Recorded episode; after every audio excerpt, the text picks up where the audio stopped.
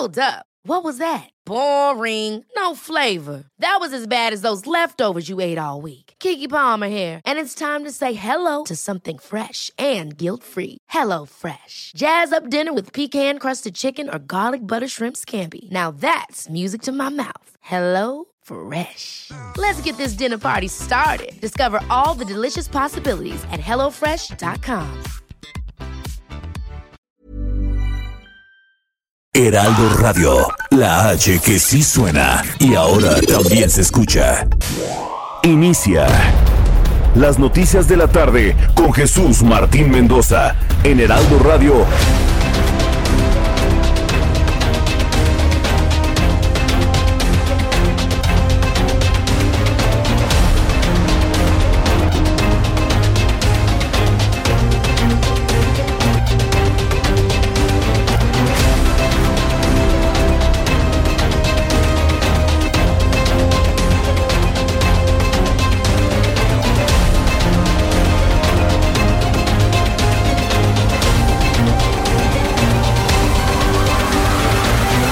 Las 6 de la tarde en punto, hora del centro de la República Mexicana. La temperatura en este momento está en 18 grados. Hace frío en la capital de la República. Me da mucho gusto saludarlo. Sea bienvenido en nuestro programa de noticias en esta tarde del último día del mes de noviembre. Se nos acabó el mejor mes del año, sin duda alguna, el mes de noviembre. ¿Cuántos cumpleaños, celebraciones especiales en este mes? Bueno, pues a todos los que cumplieron años y celebraron algo importante en este mes de noviembre, pues muchos saludos y muchas felicidades. Súbale el volumen a su radio, que le tengo la información más importante de nuestro país, del mundo, en todos los ámbitos. Le saluda Jesús Martín Mendoza. Y bueno, pues para decirle, mire que no lo vamos a decir nosotros, ni los detractores, ni los que somos críticos y opositores a la presente administración, o que lo vemos, digamos, con un ojo crítico, pero la Organización Mundial de la Salud ha determinado que la situación de México ante el COVID-19 es muy mala, de las más malas del mundo. Que no nos venga Gatel, que no nos venga el, el señor Jorge Alcocer, que es secretario de Salud, por si usted no lo sabía, que no nos venga también el señor López Obrador a decir que, que, vamos muy bien, que lo hemos hecho muy bien, porque no es verdad. No lo ha hecho bien el gobierno y tampoco lo ha hecho bien la sociedad. Ahí sí, mire, ni hablar, ahí vamos juntos con pegados. Ni la sociedad lo ha hecho bien, ni el gobierno lo ha hecho bien. Seamos sinceros. Y bueno, pues hoy la Organización Mundial de la Salud afirmó que México se encuentra en una mala situación debido al aumento de los casos de COVID-19 y él está pidiendo a las autoridades se tomen en serio la situación que están ocasionando el aumento de los contagios. Más adelante le voy a tener detalles de lo que ha determinado la Organización Mundial de la Salud, pero mire, podrá decir la Organización Mundial de la Salud misa. Podrán decir lo que quieran. Usted y yo sabemos que a esta administración no le importa absolutamente nada lo que se diga fuera de ellos. Entonces, ¿de qué nos va a servir que la Organización Mundial de la Salud nos regañe si el gobierno no va a implementar ni medidas, ni ejemplos, ni convocatorias para que hagamos lo que tenemos que hacer? La verdad es que se convierte en noticia muy vistosa lo de la OMS, pero la verdad se lo digo con toda franqueza, no sirve absolutamente para nada. El presidente de este país y Carlos Salazar Lomelín, el presidente del Consejo Coordinador Empresarial, presentaron un segundo intento de buenas relaciones, le podría decir. Pero en realidad presentaron un segundo paquete de obras de infraestructura. A ver si ahora sí se ponen de acuerdo la iniciativa privada y el gobierno de este país. El presidente destacó que es una alianza con la iniciativa privada para la inversión. No que son fifís, presidente. No que son adversarios. No que son fifís. No que son de esos ricos que quién sabe cómo se hicieron ricos. No que son corruptos. Ahora me sale con que quiere hacer una alianza con la iniciativa privada para la inversión, para la creación de empleos y de bienestar. A ver, señores Chairos, que están ahí esperando que el presidente este, queme en leña verde, ¿no? Y en la hoguera de la Inquisición a todos los empresarios. ¿Cómo la ven que va a ser una alianza con la iniciativa privada para la creación de empleos? Hoy sí lo desconocí, ¿eh? a nuestro administrador en el Palacio Nacional, Arturo Herrera, quien es el secretario de Hacienda, comentó lo siguiente. Para este anuncio este, tenemos 29 proyectos por un total de 228 mil millones de pesos y este es el listado de los proyectos. El primero, como pueden ver ustedes, está estimado que iniciar el, eh, en noviembre de este año y este es el último día de noviembre y efectivamente ya inició. Este es un proyecto en, el Estado de México con una inversión de 20 mil millones de pesos. Eh, como lo señaló Jorge Nuño, hemos cuidado mucho el proceso para asegurarnos que podamos iniciar en las fechas en las que se tiene, en las que se tiene previsto tal vez yo haría, eh, destacaría un par de los proyectos que se encuentran aquí. Eh, uno de ellos es el, número cuatro, el, de la terminal de liquefacción de gas natural en Ensenada, Energía Costa Azul. Es un proyecto de 47 mil millones de pesos. Como ustedes saben, hubo una consulta pública hace unas semanas a través de las cuales se aprobó este proyecto. Este es uno de los más grandes, si no es que el más grande de los proyectos que van a aparecer en este anuncio. Nerviosísimo siempre Arturo Herrera. Nada más voltea a ver al presidente y hasta se le atora la saliva. Traga. Ay, como que se le va la voz. No se ponga nervioso Arturo Herrera. No pasa nada, mire. Si lo regaña el presidente, si lo corre de su puesto, no, no pasa nada, de verdad sea más tranquilo, contrólese más. Muy interesante lo que ha comentado el secretario de Hacienda, Arturo Herrera, aunque le hayamos escuchado bastante, bastante nervioso. Le informo también, ya que estamos hablando de empresarios que hoy, la verdad, se convirtieron en personajes de la noticia, la Confederación Patronal de la República Mexicana, la Coparmex, exige a la Unidad de Inteligencia Financiera, exige, no le pide, le exige a la UEF de Santiago Nieto certeza en los criterios sobre el bloqueo de cuentas bancarias a particulares, ya que afectan las garantías individuales y el principio de seguridad jurídica de los particulares. Bueno, pues eh, la verdad es que cualquier amparo puede fructificar ante estos conceptos, evidentemente. Un juez federal ordenó a la Fiscalía General de la República que revele si investiga o no al ex senador José Luis Lavalle Mauri, quien fue señalado junto con otros panistas de presuntamente extorsionar al exdirector de Petróleos Mexicanos, Emilio Lozoya. E informó también que el presidente de este país pidió su ayuda a los productores de harina de maíz para que, se incremente, para que no se incremente el precio de la tortilla. ¿Les pidió abrazos o qué les pidió? ¿Quiere escucharlo? ¿Lo escuchamos? A ver, como deporte. Dada la circunstancia por la que estamos atravesando, por la pandemia, además el esfuerzo que estamos haciendo, porque no están aumentando los energéticos. No está aumentando el diésel, no está aumentando la gasolina. Eh, todos estamos ayudando. Se han portado muy bien los empresarios de México, muy bien. Este, muchos eh, a pesar de la crisis, no despidieron a sus trabajadores, eso lo tenemos que reconocer. Entonces, pedirle a los que producen la harina de maíz que nos esperen. No es una orden, no es un decreto, es eh, una solicitud. Es una solicitud una solicitud. Mire, presidente, los productores de maíz no pueden esperar porque quienes les surten el maíz no los pueden esperar. Primera observación. Segunda observación. Los energéticos no han subido porque usted lo decrete, presidente. No mienta. No han subido los energéticos, inclusive han bajado por la debilidad del dólar. ¿Por qué bajan por la debilidad del dólar? Porque es producto de la reforma energética de Enrique Peña Nieto. Yo no me puedo quedar con eso. Yo tengo que informarle la verdad. Hoy los energéticos fluctúan como producto de la reforma energética de la anterior administración de Enrique Peña Nieto, no porque usted esté haciendo un gran trabajo o haya decretado la disminución, de, la, disminución en el precio de los energéticos. Eso no es cierto. Baja porque está débil el dólar, porque en Estados Unidos tienen una crisis política no vista en toda su historia. Esa es la razón por la cual está bajando el precio de los energéticos.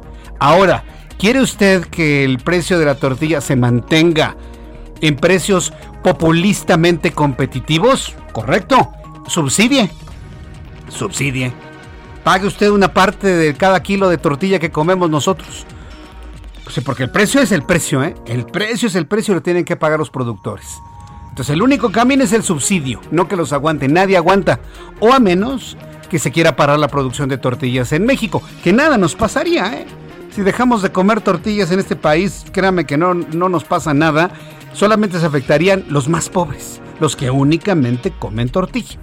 Entonces, ahí váyale viendo, presidente. Yo creo que su único camino es subsidiar si lo que usted quiere es que se mantengan los precios de este alimento. La Secretaría de Seguridad Ciudadana de la Ciudad de México informó sobre la detención del primer implicado en el homicidio del empresario francés Baptiste Jacques Daniel Lormand. Uy, ojalá y todos fuéramos franceses, ¿no? Para que se actuara así de rápido en la detención de los presuntos, ¿no? Ayer lo mataron o anteayer se conoció eh, del asesinato de él, hoy hay el primer detenido y reveló que con ello se confirma la principal línea de investigación, el robo de botellas de alcohol de alto valor comercial. Hoy tuve la oportunidad de platicar con el eh, maestro Ulises Lara, quien es el vocero de la Fiscalía de Justicia de la Ciudad de México, y le adelanto eh, en este resumen de noticias, ya la Procuraduría ha descartado el secuestro y la extorsión. Y cuando hablo de extorsión es el cobro de derecho de piso. Está totalmente descartada esa posibilidad. La, la línea más fuerte es que le quisieron robar un cargamento de licores de alto valor. Y bueno, pues ya iremos viendo cómo se va perfilando toda esta investigación, que por cierto la ha reclamado la comunidad francesa en México, que hoy realizó una gran marcha en protesta por los niveles de inseguridad en la capital de la República. Informo que la Organización Mundial de la Salud advirtió que existen 12 millones de personas con VIH que no reciben tratamiento, lo que recrudece la condición de miles de pacientes que desde 2019 viven también el desabasto de antirretrovirales.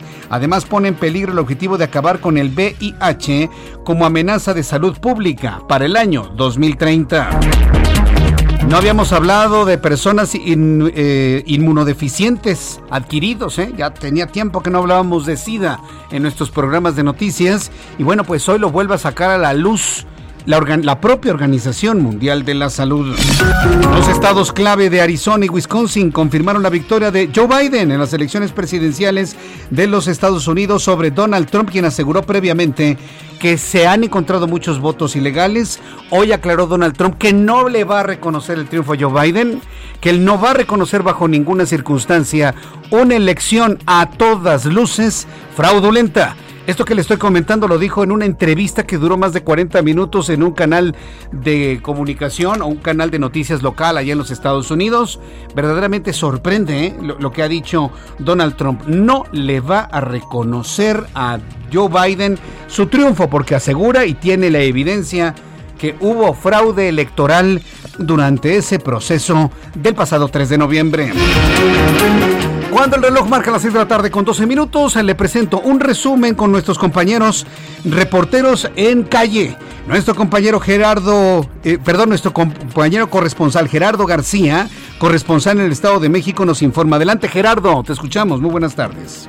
Hola, ¿qué tal? Muy buenas tardes, Jesús Martín. Te saludo a ti, al auditorio desde Toluca. Las autoridades del Estado de México dieron el banderazo al operativo de invierno de 2020-2021 en el que se estará cumpliendo con los protocolos de COVID-19 e invitando al uso de cubrebocas. El operativo durará a partir, eh, durará 40 días a partir de este lunes y hasta el 8 de enero, en el que operarán 20 módulos con presencia del personal de la Secretaría de Seguridad, la Guardia Nacional, Personal de Salud y la Comisión de Derechos Humanos de la entidad. Además, habrá otros seis módulos en las torres, en la Torre Bicentenario, está ubicado en Toluca, en Sinacantepec, en la carretera Toluca Ciudad Altamirano, también otra en la Federal en Temascaltepec, Ciudad Altamirano, en las autopistas de Atlacomulco, Toluca, eh, también en Tenango del Valle, en la autopista Tenango Iztapan de la Sal y también en Tepozotlán, en la autopista México Querétaro. El secretario de Seguridad, Rodrigo Martínez Elís, garantizó que con el operativo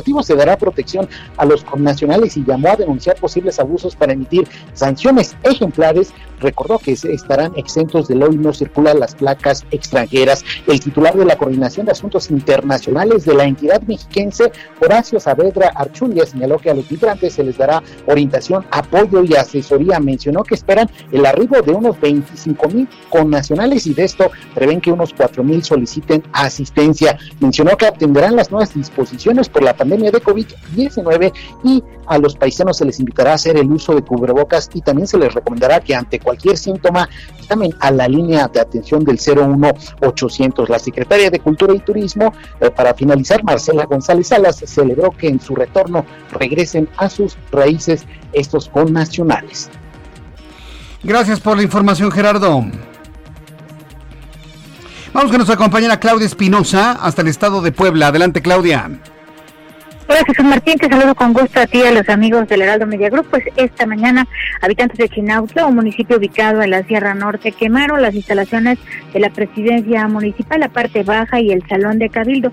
Esto en demanda porque aseguran que las autoridades municipales pretenden privatizar el sistema de agua potable. Por ello, bueno, pues solicitaron una reunión con el alcalde, señalaron que ya lo habían buscado semanas atrás y no lo encontraron. Este día, eh, pues tomaron también posesión de la plaza principal. Hasta luego llegaron elementos de seguridad Seguridad Pública Estatal y de la Guardia Nacional para poder recuperar el inmueble, pero en estos momentos continúa la manifestación. Hasta el momento no se ha reportado ninguna persona detenida y afortunadamente tampoco ninguna persona lesionada, pero sigue la atención en esta zona de la Sierra Norte de la entidad. Es la información de ese pueblo. ¿Cómo se llama el municipio en donde están estos problemas, Claudian? Chinautla, Jesús Martín se ubica en la Sierra Norte, ya eh, muy por arriba, cerca del estado de Veracruz, y pues hasta allá llegaron estos eh, conflictos. Hay presencia de la Guardia Nacional, pero todavía hay pobladores en la plaza principal. Correcto, muchas gracias por la información, Claudia Espinosa. Muy buenas tardes. Hasta luego, muy buenas tardes. Claudia Espinosa desde el estado de Puebla. Dicen que quieren privatizar el agua. No, el agua no se privatiza. Lo que se puede privatizar es la administración. Es decir, decir a la gente, tú me debes tanto, te cobro. Eso sí, eso sí se puede concesionar todo el proceso administrativo, pero el agua no se privatiza. Pero ay, bueno, a veces hay que explicar con palitos y bolitas. Armando de la Rosa, corresponsal en Villahermosa, Tabasco. Adelante, Armando. Así es, y pues precisamente tocando el tema del agua, aquí en Tabasco, pues las autoridades siguen en alerta precisamente por los altos niveles del río Sumacinta, el cual, pues bueno, pues ha alcanzado eh, prácticamente niveles históricos, llegó a estar a un 136% de su capacidad de agua, o sea, está mucho más arriba de eh, su nivel máximo de agua, esto precisamente su paso por los municipios de Tenosique, Balancal, Emiliano Zapata, Jonuta y Centla. Sin embargo, la buena noticia es que según los reportes eh, de las autoridades, tanto de la Conagua como de Protección Civil, es que ya el Usumacinta comenzó a bajar de nivel, ya precisamente pasó de un 136% de su capacidad a un 132% de su capacidad y fue durante la madrugada del sábado cuando se empezaron a ver algunos centímetros ya de descenso en este río, el cual también es apodado por los habitantes de Tabasco como el mono sagrado. Esa es la buena noticia que ya está bajando, pero la mala noticia es de que pues bueno, pues las autoridades siguen en alerta por el alto nivel que tiene, que está ya en un estado de emergencia y eh, porque también se podrían generar nuevas lluvias eh, debido a nuevos fenómenos meteorológicos que amenazarían al estado de Tabasco en los próximos días. Este es el reporte. Muchas gracias por esta información, Armando de la Rosa. Seguimos al pendiente con Seguimos al pendiente con mucha agua todavía en Villahermosa. Estamos muy pendientes de lluvias aquí en la capital de la República. Ayer cayó un aguacerazo en el estado de Morelos y en el estado de Guerrero, tremendo, ¿eh?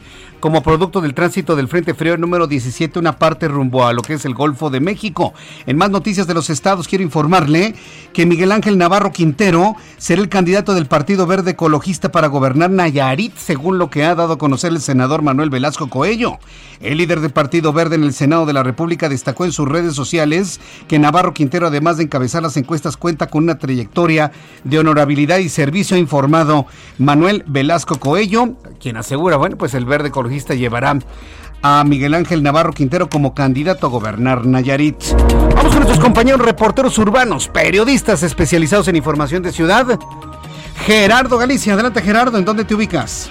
En la zona de Polanco, Jesús Martín, excelente noche y ha culminado ya la movilización que realizaron integrantes de la comunidad franco-mexicana. Ya lo narrábamos por la tarde, Jesús Martín, una protesta para exigir se esclarezca el asesinato del empresario francés Baptiste Daniel y su socio. Luis eh, Orozco. Esta marcha comenzó en la avenida Presidente Mazarik, en su entronque con la avenida Arquímedes. Caminaron por esta avenida hasta la calle de Julio Verne, donde se ubica el restaurante de los empresarios. En ese punto se dejó un arreglo floral, de hecho varias flores, en un, en un emotivo homenaje. Y luego la comunidad francesa mexicana caminó hasta su embajada para exigir justicia. Cabe mencionar que fueron recibidos por su embajador Jean-Pierre Azabazadurian, quien eh, ha mencionado que ya está en contacto con la jefa de gobierno Claudia Sheinbaum, también con las autoridades, con el, eh, con la fiscal general de la capital para eh, pedir celeridad en este caso y hasta hace algunos minutos ya se hablaba de la detención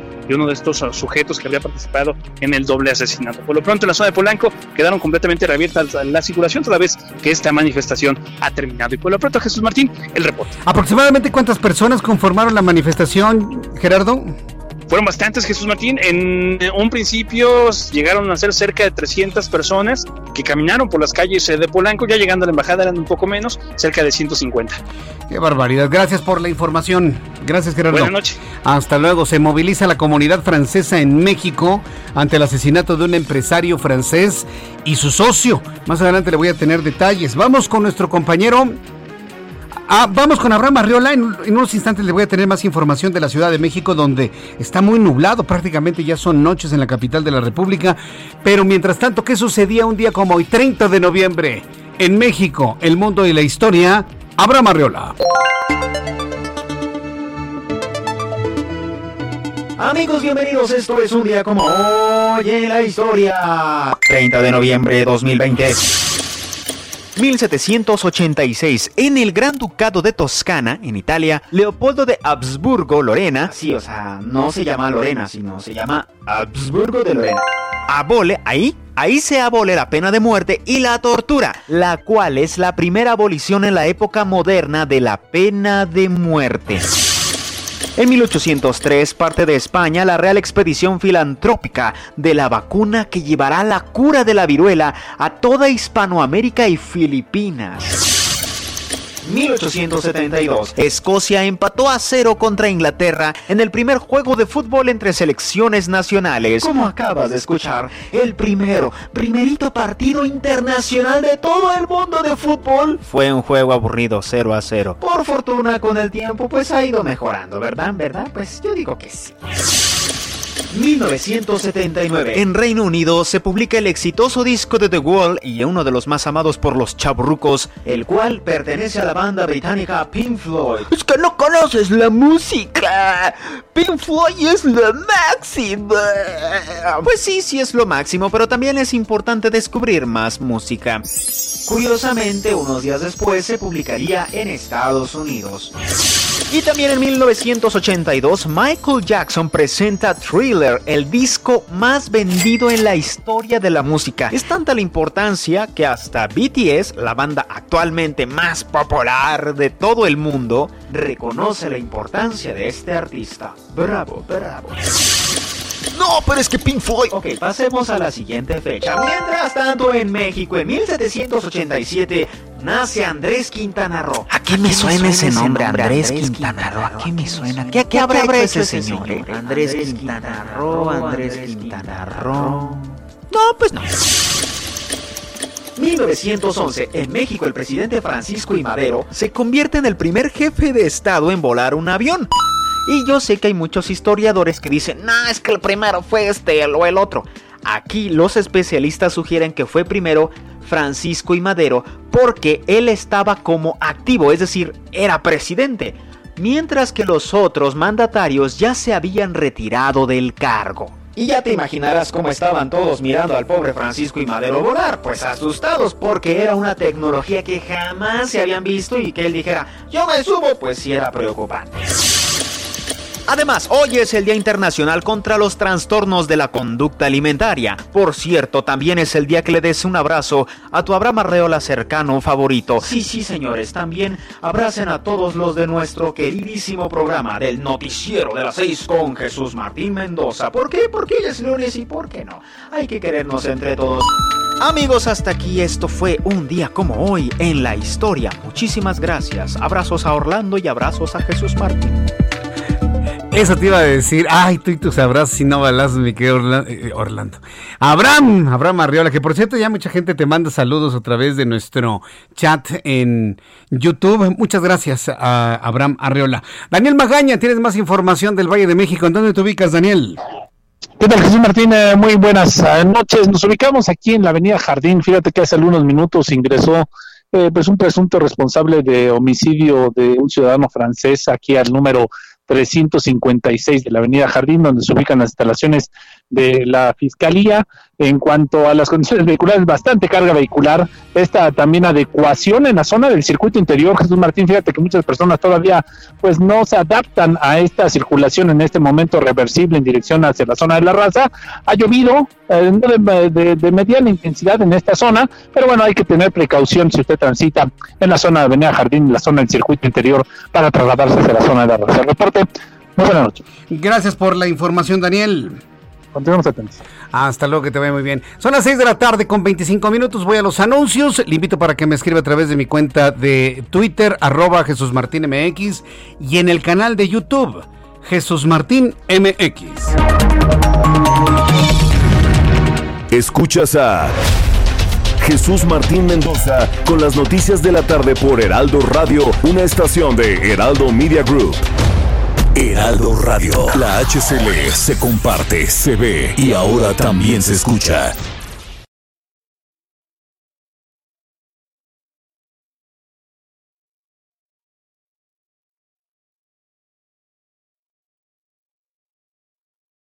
Heraldo Radio. Escucha las noticias de la tarde con Jesús Martín Mendoza. Regresamos.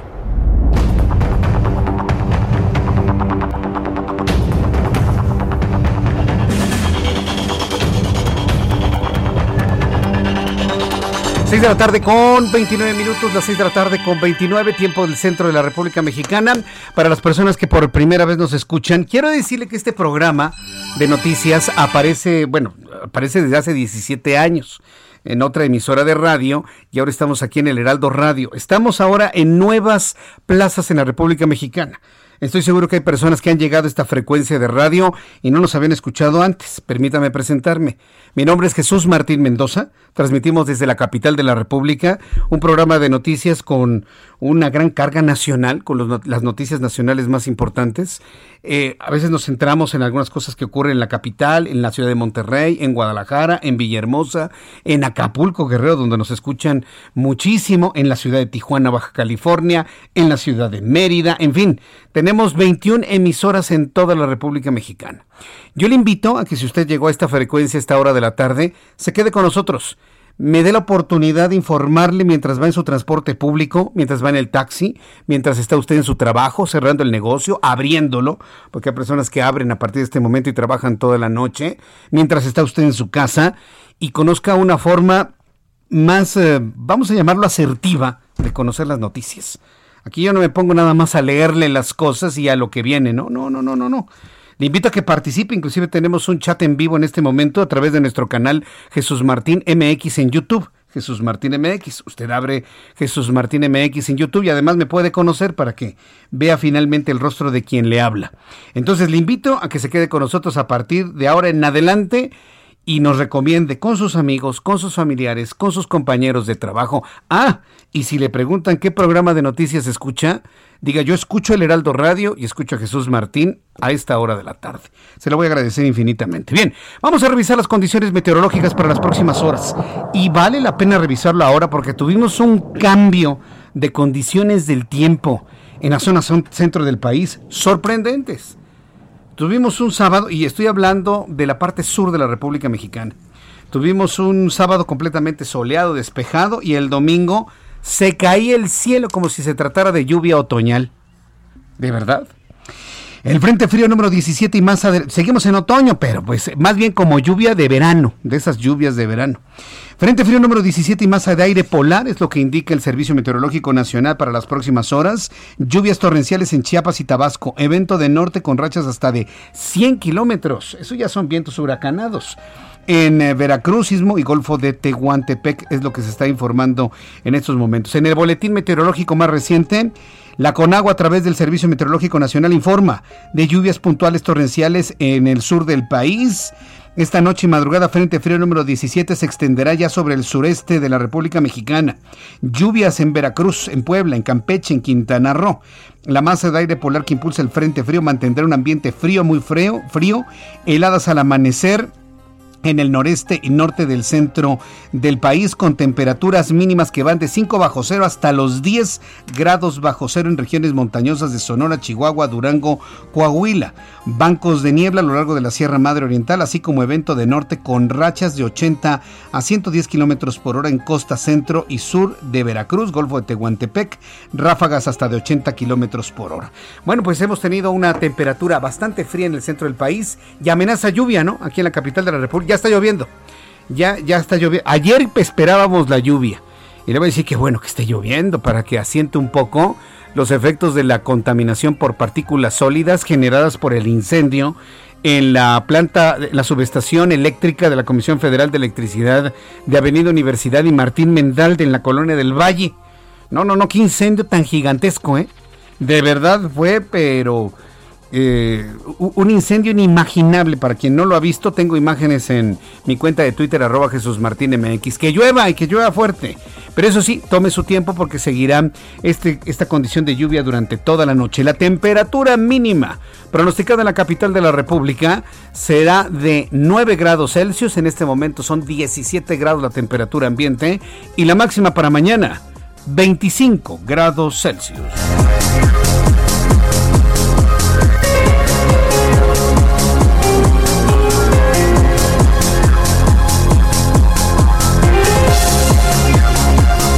Son las 6 de la tarde con 34, las 6 de la tarde con 34 minutos hora del centro de la República Mexicana. Le comentaba al inicio de nuestro programa que el presidente de la República, Andrés Manuel López Obrador, al hablarle a los productores de tortilla, les decía, no, no, pues es que pues no han subido los energéticos, ¿no? Sí, como si fuera un logro de la administración presente. Y ya le platicaba que, bueno, pues no han subido los energéticos, por el contrario, por ejemplo, han bajado, porque ha bajado el tipo de cambio porque ha bajado el precio del dólar y por eso encuentra usted en algunos lugares el, litro de gasolina en 16, en 17 pesos, ha bajado de manera considerable. Pero esto es el, el efecto de una baja en el tipo de cambio. Cuando baja el tipo de cambio nos da la impresión de que nuestro peso, de que nuestra moneda se ha fortalecido pero en realidad estamos ante un fenómeno de un abaratamiento del precio del dólar. ¿Cómo entender este fenómeno? He invitado el día de hoy a Manuel Somoza, presidente de estrategias de Cibanco, a quien le agradezco estos minutos de comunicación con el auditorio del Heraldo Radio. Estimado Manuel Somoza, bienvenido, muy buenas tardes. Jesús Martín, con el gusto de saludarte a tus órdenes. ¿Cómo podemos entender lo que está pasando con el tipo de cambio, esta relación peso-dólar en este momento, Manuel Somoza? Mira, al peso, al valor del peso le afectan dos cosas, algunos factores externos y otros internos. Dentro de los factores externos, el más importante es el que tú mencionas, y es la fortaleza o la debilidad del dólar. Bueno, pues resulta que el dólar está en sus niveles mínimos en los últimos dos años. Y evidentemente, pues esto ha sido aprovechado por las monedas que están alrededor de él, como puede ser el peso, como puede ser el propio euro, que se han revaluado con respecto al dólar. Ahí nosotros no metemos ni las manos el peso simplemente mejora su cotización porque el dólar es el que está débil.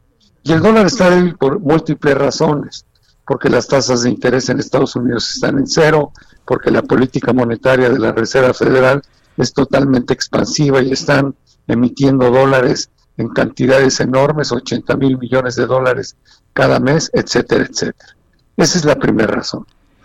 la razón de orden interno, y hay que decirlo, es que por cuestiones coyunturales, que no son necesariamente repetitivas y que no son buenas noticias en muchos casos, es que tenemos finanzas públicas equilibradas. ¿Qué quiere decir?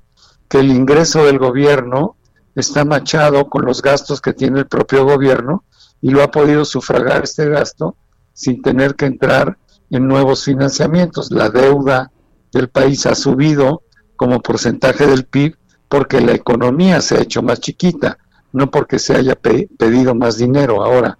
¿Cuál es otra fortaleza enorme que le ha dado a nuestra moneda? Bueno, pues el hecho de que las exportaciones sean mucho mayores que las importaciones y esto haya generado al mes de septiembre un superávit que es el más, más alto en la historia de México de 25 mil millones de dólares. Sin embargo, las razones de este superávit pues no son buenas para el país porque estas exportaciones son mayores que las importaciones porque se han caído las importaciones de maquinaria y equipo y bienes intermedios. ¿Qué quiere decir? Que el país no está invirtiendo, que el país no está creciendo, que el país no está gastando en temas importantes. Y entonces, pues sí, tenemos una moneda que está fuerte por el beneficio de las finanzas públicas, pero finalmente tenemos una economía que se está contrayendo este año solito cerca del 9% y el crecimiento esperado es pequeño. Este equilibrio de las finanzas públicas, Jesús Martín, yo no creo que sea sostenible a mediano y a largo plazo, porque México, aunque sea poco, va a empezar a crecer y entonces vamos a volver a estar en la situación que es normal, que empecemos a importar maquinaria, equipo, que el país empiece a crecer y esto pues va a eliminar los superávits y vamos a volver a caer en déficit.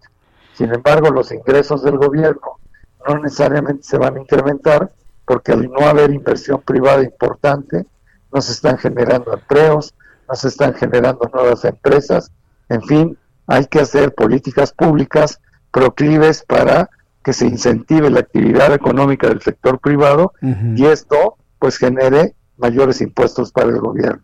Si eso no se cumple, pues este equilibrio el que estamos gozando hoy pues va a ser bastante fino. Pues la verdad de las cosas es que eh, un escenario de esta de esta forma pues se antoja pues como que complicado para el año para el año que entra. Sin embargo, para el inversionista, ¿qué ventajas puede significar, por ejemplo, tener un peso un poco más fuerte, pero a consecuencia de lo que ocurre con el dólar? Es pues decir, el, inversionista, el ahorrador, ¿cómo puede sacar ventaja de todo esto, Manuel? Bueno, mira, la inversión en pesos ha sido relativamente más productiva en renta fija que la inversión en dólares, pues porque el peso mm. se ha revaluado con respecto al dólar. Pero pues cuánto tiempo va a durar esta situación. La verdad que los rendimientos reales de los pesos con las bajas en las tasas de interés que le ha aplicado Banco de México, pues hace que la tasa real sea prácticamente nula, porque si damos intereses del 4.25 y la inflación anda rondando el 4%, pues entonces ya no hay un ya, ya no hay un rendimiento real en las inversiones, o sea que pues no no creas que nos da muchos beneficios. El año entrante se ve complicado y por eso mucha gente ha optado por dolarizarse. Ah, es ahí es donde va, va la pregunta. Hay personas que de alguna manera están viendo que si el dólar está barato, pues entonces pueden comprar dólares para poder de alguna manera invertir en, moneda, en, dólar, en billete verde. ¿De qué manera sí banco puede orientar a inversionistas, a ahorradores que nos están escuchando, para tener un portafolio que verdaderamente resulte benéfico ahora que va a llegar un poco más de dinero con pues los aguinaldos y los bonos de fin de año, Manuel? Mira, nosotros tenemos nuestros fondos en pesos, siguen estando pagando más intereses que la tasa de referencia del Banco de México. Mm, o sea que sigue siendo una inversión pues relativamente buena. Ahora, también tenemos fondos en renta fija en dólares que mantienen el poder adquisitivo de nuestros clientes en dólares, sobre todo en el mediano y en el largo plazo. Amén de que están cubiertos por si algo le sucede a la moneda mexicana, que es muy volátil. La semana pasada estaba en 19 93 y hoy, por ejemplo, cerró en 2015, ¿no? Y lo más seguro es que se tenga que presionar un poco nuestra moneda hacia el cierre del año. O sea que hay que tener un portafolio diversificado entre pesos y dólares. Y también, como los dólares rinden muy poquito dentro de la inversión en dólares, pues hay que atreverse a tener un poco de inversiones de riesgo en la bolsa de Nueva York, sobre todo, que es la más rentable del mundo. Bien, Manuel, eh, ¿a dónde se puede comunicar el público que está interesado en recibir más información y orientación sobre esto? Hombre, que nos llamen al 55 1100 1586 y con gusto le diseñamos un portafolio a la medida y de acuerdo a los objetivos de cada quien para que no solo defiendan su patrimonio, sino que, sino que lo puedan ver crecer en el mediano y en el largo plazo. Correcto. Pues Manuel Somoza, ha sido un enorme gusto saludarte en esta ocasión. Un fuerte abrazo y ahí estamos en contacto para la siguiente. Gracias, Manuel. Lo mejor para ti, Jesús Martín. Fue un gusto verte. Igualmente, hasta luego. Que le vaya muy bien. Es Manuel Somoza, presidente de estrategia de Cibanco. Entonces, ahí está la explicación de lo que está pasando con el tipo de cambio. Ahí están precisamente los factores que están afectando tanto de manera interna como externa el tipo de cambio y mantienen al dólar en su nivel más bajo en los últimos dos años. ¿Qué significa esto? Bueno, pues la posibilidad de entrar a una diversificación de portafolio de inversión en el cual usted puede sacar ventaja precisamente de esto ante la presión que ya escuchamos de Manuel Somoza se va a ver reflejada en nuestra moneda hacia finales del año. Entonces, si usted quiere de alguna manera mantener el poder adquisitivo del dinero que ha guardado con tanto esfuerzo, bueno, pues llámele a Manuel Somoza al 5511 001586. 5511 0015 86. Son las 6 de la tarde con 43 minutos, hora del centro de la República Mexicana.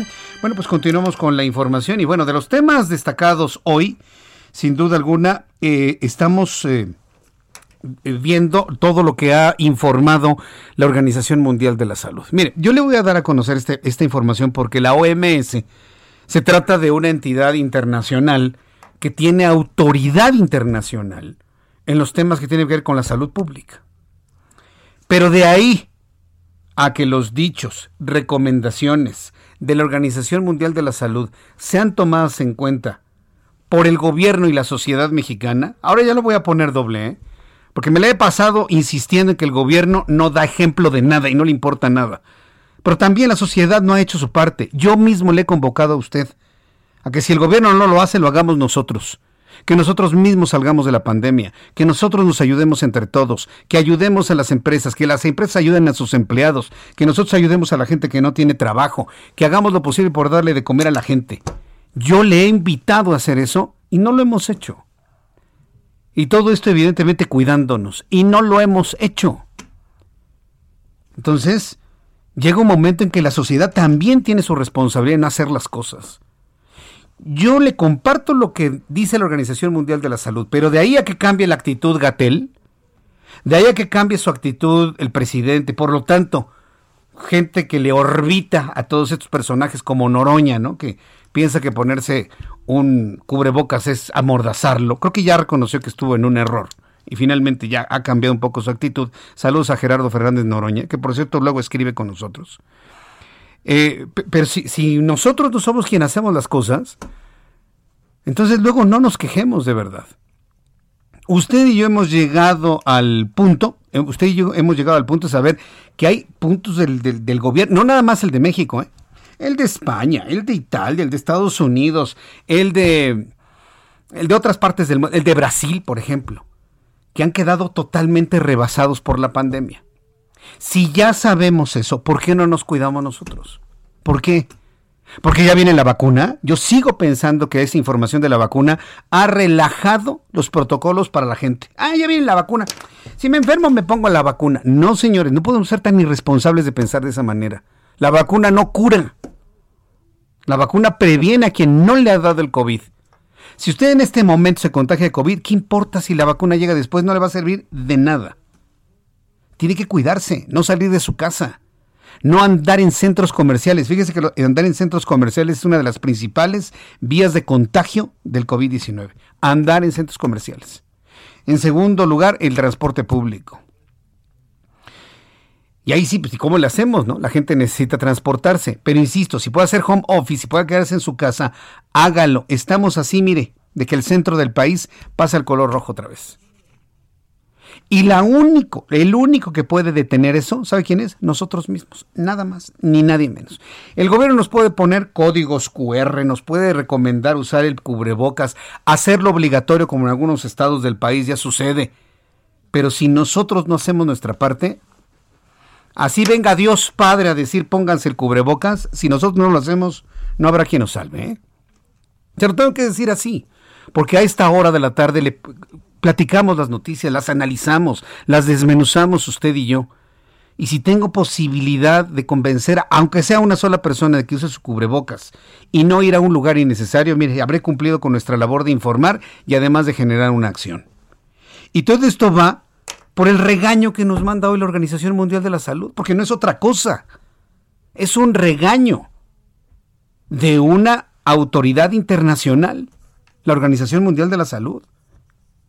El director de la Organización Mundial de la Salud, Tedros Adhanom, lanzó la voz de alarma este lunes ante la rápida propagación del COVID-19 en México, exhortando a las autoridades a tomárselo muy en serio. Eso es un regaño aquí en China. Imagínense que venga aquí un, hombre como Tedros Adhanom, extranjero, a decir, oigan, gobierno de México, tómenselo muy en serio. Yo sumo ahí a la sociedad mexicana. Señores y señoras, Señoras y señores, tómenselo muy en serio, de verdad, ¿eh? La situación en México, dijo Tedros Adhanom, el director de la Organización Mundial de la Salud, la situación en México es muy preocupante. Los números muestran que el país está en una mala situación. Cuando suben los casos y también las muertes es un problema muy serio.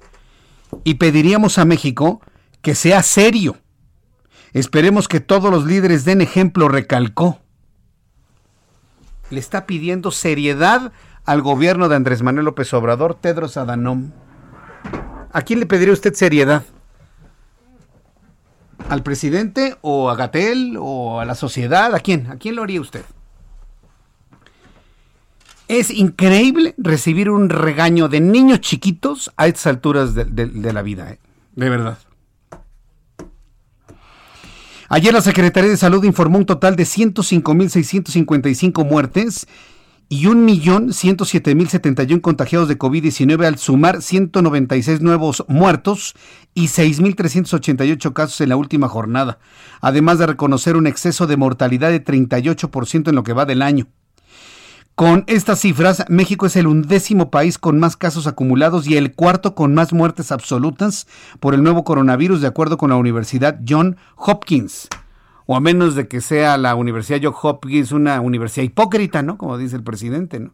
Que nos tiene una mala voluntad, una mala fe, que no refleja el, el esfuerzo hecho. A lo mejor, a lo mejor estamos ante una entidad tan fifí que no puede ver el esfuerzo que se ha hecho. Todos son resultados en la vida, todos son resultados en la vida. En el fútbol, es que jugaron como nunca y perdieron como siempre. Los resultados se miden por goles, señores. En la pandemia los resultados se miden con número de personas que no mueren y que se salvan. O sea, resultados, no el esfuerzo. Eso, eso lo puede hacer cualquiera. ¿eh? No, los resultados, los resultados. Es que pasó el año que de panzazo, pero se esforzó como nunca. Sacó seis. No, es, que se, se, tituló tardecito, sí, pero se tardó 18 años. Estoy poniendo ejemplos, ¿no? Hipotéticos. No estoy hablando de nadie en específico. Son los resultados. Por ejemplo, nosotros, aquí, los medios de comunicación, el resultado se mide en resultado de audiencias, de cuánta gente nos está viendo y nos está escuchando.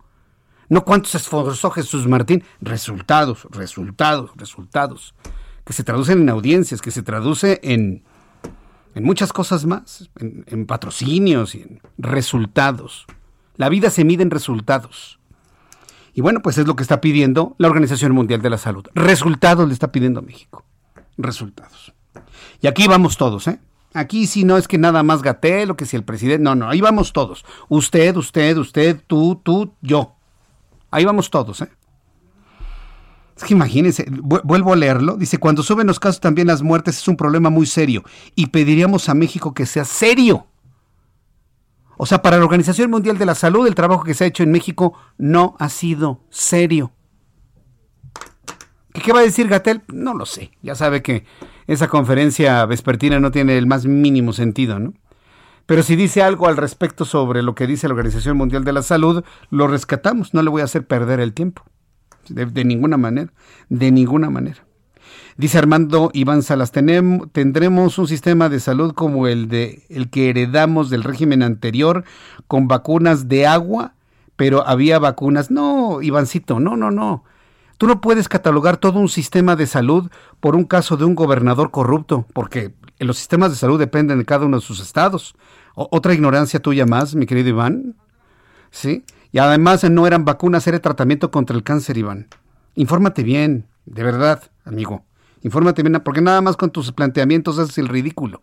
México tenía el mejor sistema de vacunación en todo el planeta. Llegaron aquí del, del, Reino Unido, de Europa, para conocer el sistema mexicano de vacunación que logró erradicar enfermedades.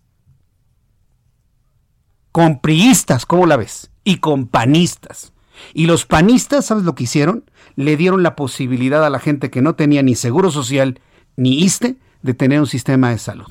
Criticable como tú quieras, pero se llamaba seguro popular. Hoy pregúntales. No, no puedes defender con mentiras, Ivancito. Y digo Iván para decirle a todos los demás que piensan igual como él. No puedes, Ivancito, defender lo indefendible con mentiras. Porque aparte son mentiras fácilmente clarificadas. Así que mejor échate, pregúntale a tus amigos del chat. Ellos te van a ilustrar mucho, mucho, mucho de lo que tú no sabes. Y se lo digo también a los demás. Bueno, pues nos quedamos con un regañote de la Organización Mundial de la Salud. Ni hablar, pues yo le invito para que me dé sus comentarios a través de Twitter, arroba Jesús Martín MX, y a través, a través de Twitter, arroba Jesús Martín MX, de YouTube, en el canal Jesús Martín MX. Gilberto Breña, quien es el secretario de Salud de Zacatecas, por ejemplo, Informó que la entidad determinó volver al semáforo rojo ante el aumento de casos de COVID. Al respecto, el gobernador Alejandro Tedo detalló que a la fecha suman 16.780 casos y 1.485 defunciones, lo que los obliga a reforzar las medidas sanitarias. Aseguró que están en un pico muy complicado y cada uno tiene que tomar medidas, ser responsable de sus actos más allá de acciones que hacen las autoridades. Además, advirtió que hay cifras preocupantes principalmente en Zacatecas, en Fresnillo, en Guadalupe, Sombrerete y Jerez, pues reportan 5.685 casos activos a nueve meses del inicio de la pandemia en la entidad. Noticia entonces, Zacatecas está en semáforo rojo. Ya son tres estados, Chihuahua, Durango y Zacatecas. Ciudad de México a un tris. Y si pasa la Ciudad de México a color rojo, lo hará también el Estado de México, porque acuérdense que vamos de la mano, Estado de México y Ciudad de México. Vamos a ver qué pasa hacia finales de esta semana a ver qué, decisión va a tomar el gobierno capitalino en torno a este tema, porque estamos al borde, como se dice, al tris de pasar a rojo. Vamos a cuidarnos, vamos a mantenernos en naranja, cuidándonos todos nosotros. Yo les invito a que hagamos esto. Voy a los mensajes, regreso con un resumen de noticias. Ya estamos a la mitad del programa, puede usted creerlo.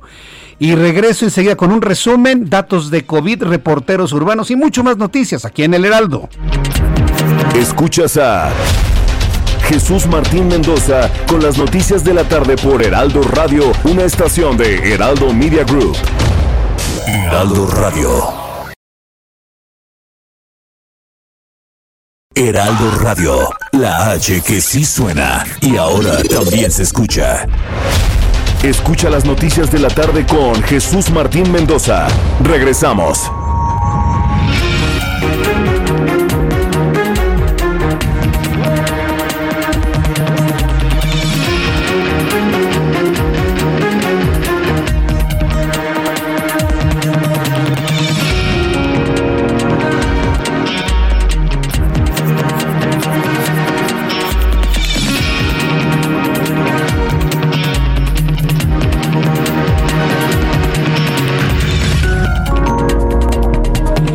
Son las noticias en resumen en el Heraldo Radio. Le saluda Jesús Martín Mendoza.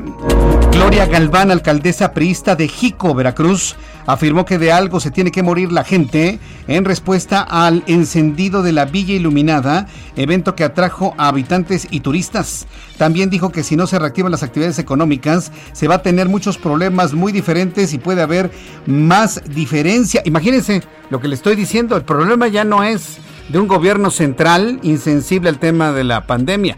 Estamos hablando de que la gente y sus gobernantes, en este caso una alcaldesa, diciendo, ay, de algo se tiene que morir la gente, ¿no? Hablando de la muerte por COVID-19. Fíjese nada más el grado de irresponsabilidad de la señora. ¿Quiere usted escucharla? ¿Está, ¿Está usted listo? A ver, súbale el volumen a su radio. Esta es la alcaldesa de Jico, Veracruz. La economía no se puede detener que después de un año estamos a punto de colapsar. Los que tenemos un salario, pues a lo mejor no pasa nada, pero las personas que van día a día están a punto de colapsar y vamos a tener otros problemas muy diferentes, puede haber más delincuencia y bueno, Si no se van a morir de una cosa, se van a morir de otra cosa. Entonces, creo que tenemos que aprender a vivir, creo que aquí hay una corresponsabilidad y que creo que todos tenemos que contribuir. La vida no se puede tener. Ahora resulta que me va a enseñar la señora Gloria Galván cómo vamos a aprender, cómo, cómo hay que vivir. Dice, hay que aprender a vivir. Nos morimos de una cosa o de otra, hay que aprender. Ahora resulta que esta señora nos va a enseñar a vivir, hágame usted el favor. Pedimos la renuncia inmediata de, de Gloria Galván, la señora alcaldesa de Jico, Veracruz.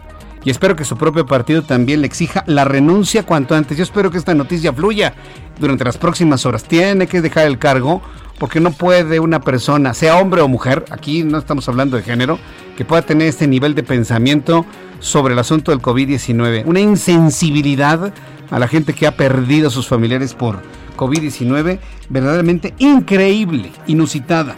Aztlán será el nuevo nombre del parque de diversiones que albergará la segunda sección del bosque de Chapultepec de la Ciudad de México.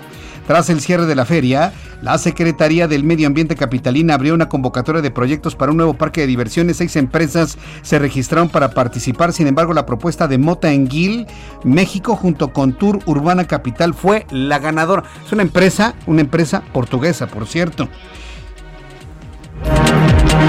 Con una inversión de 37 millones 374 mil pesos a pagar en 19 años, el gobierno de la Ciudad de México llevará a cabo la modernización de la línea 1 del metro. Una modernización de la línea 1 del metro que va a costar 37 millones de pesos. Los trabajos en la línea con 51 años de vida estarán a cargo del consorcio Innovación Tecnológica Sinotec, informó la directora del metro Florencia Serranía. Integrantes de la organización Fuerza Amplia de Transportistas se reunieron esta tarde en el centro histórico de la Ciudad de México para exigir que la tarifa del transporte en la entidad aumente mínimo 9 pesos o se iguale al de otras entidades, así como para pedir una respuesta al gobierno a la petición de subsidios y condenación de pagos. Nicolás, Nicolás Vázquez, vocero de la Fuerza Amplia de Transportistas, explicó que el secretario de Gobierno Alfonso Suárez del Real se comprometió a dar una resolución para esta petición y otras como condonación de pago de bases. El Tribunal Europeo de Derechos Humanos de Estrasburgo anunció este lunes la apertura de una vía judicial contra 33 estados, entre los que figura España por incumplimiento de los acuerdos internacionales contra la crisis climática poniendo como ejemplo los grandes incendios que anualmente afectan a Portugal, especialmente desde 2017, y que son un efecto directo del calentamiento global. En la demanda, seis jóvenes portugueses exigieron a 33 gobiernos, entre los que figuran los miembros de la Unión Europea, también está incluido Reino Unido, Noruega, Turquía, Rusia, se tramita de forma prioritaria y que presenten planes más duros contra el calentamiento global. Moderna anuncia que su vacuna tiene eficacia del 100%. ¡Ay, qué competencia, qué guerra y qué carrera por vacunas! Moderna reportó que su vacuna tiene una eficacia del 100% en prevención de casos graves, por lo que solicitó permiso a los Estados Unidos y a la Unión Europea para comercializar su vacuna contra coronavirus COVID-19. La solicitud convertirá posiblemente el producto de Moderna en la segunda vacuna que recibirá autorización de uso de emergencia este año. Son las noticias en resumen. Le invito para que siga con nosotros. Le saluda Jesús Martín Mendoza.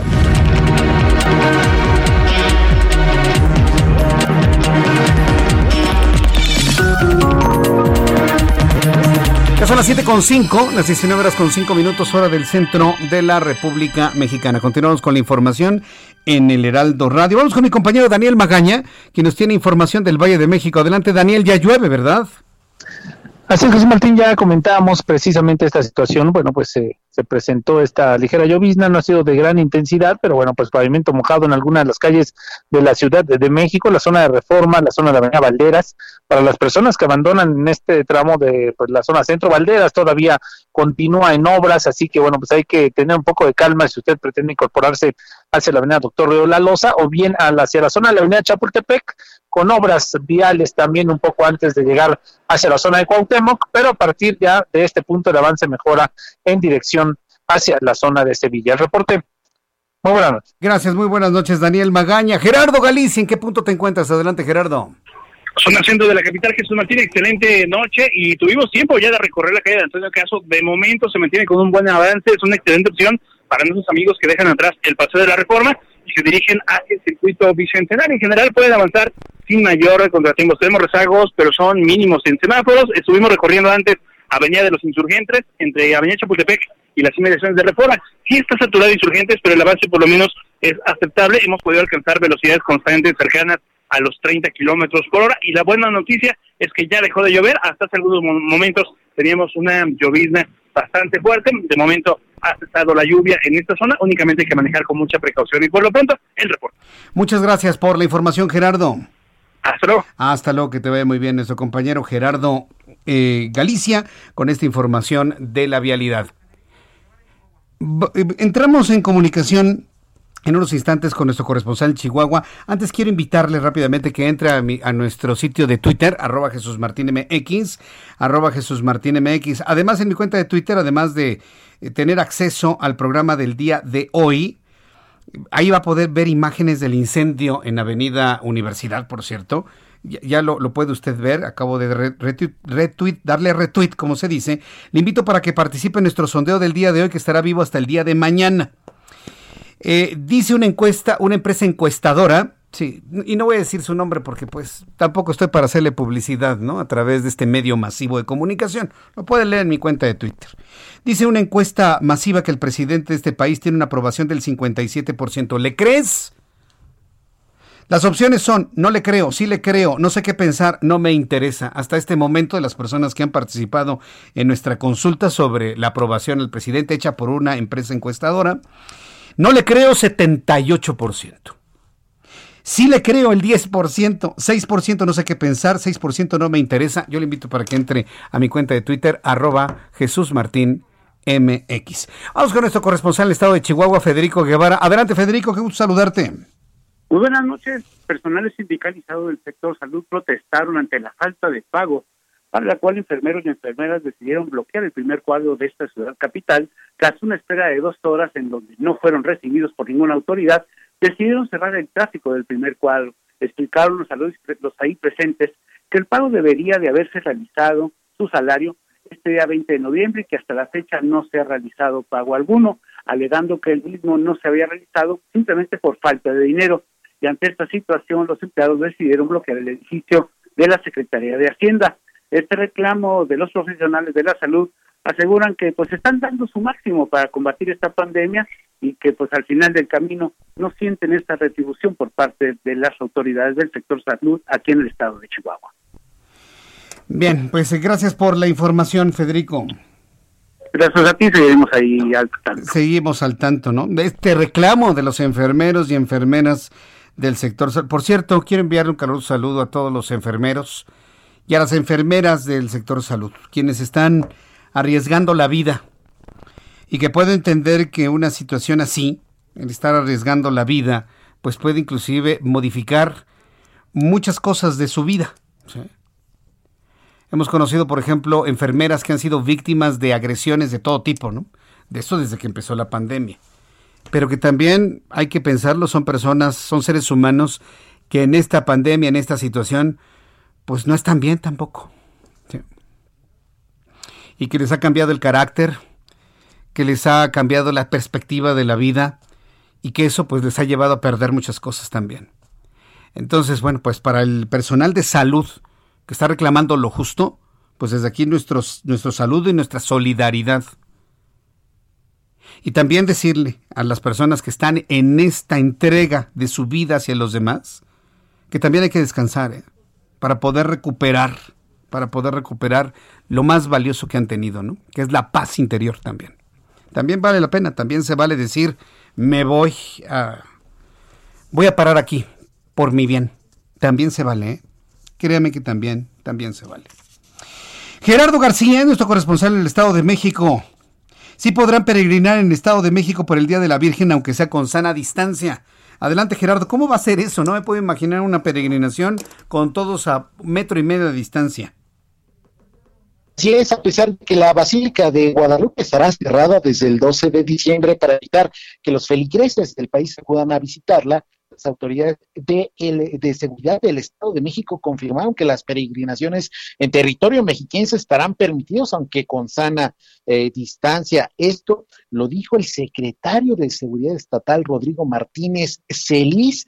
Agregó que para esta fecha se implementa un operativo especial, ya se prepara para vigilar las peregrinaciones, similar a la que se estableció eh, cuando se tuvo el Día de Muertos. Sin embargo, refirió que los detalles se darán a conocer en los días subsecuentes. El funcionario estatal aceptó que la preocupación de las autoridades tiene eh, eh, y que tienen es está relacionado al incremento de los casos confirmados de COVID-19 que reportan todos los días las autoridades de salud, tanto del Estado como de la Federación, aunque confirmó que sí habrá un operativo especial para esa fecha. Desde días previos al 12 de diciembre, la Basílica de Guadalupe permanecerá cerrada para evitar las eh, concentraciones masivas y el arribo de peregrinaciones para dar gracias a la morenita de Tepeyac. Además, la arquidiócesis de Toluca ha invitado a los feligreses a celebrar en casa como también otras diócesis como la de Atlacomulco. Sin embargo, las autoridades de seguridad del Estado de México dicen que están listos, que sí están permitidas